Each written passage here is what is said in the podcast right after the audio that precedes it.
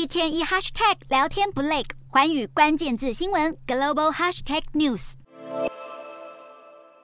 巴厘岛十二号举行巴厘岛爆炸事件二十周年纪念活动。那么，这是一起致命恐怖攻击事件，幸存者与受害者将会聚集在一起，参与和平祈祷和象征性的释放二十只鸟来悼念缅怀罹难者。那么，这一场恐怖攻击事件夺走了两百零二条人命，其中包括八十八名澳洲人，成为最严重的受灾国。然而，印尼当局表示，本案其中一位主谋参加了去。激进化矫正计划之后，正在放弃极端信仰，那么有可能提前获释，让许多受害者是难以接受这项消息，尤其是澳洲政府更表示对于这项决定感到相当的不满。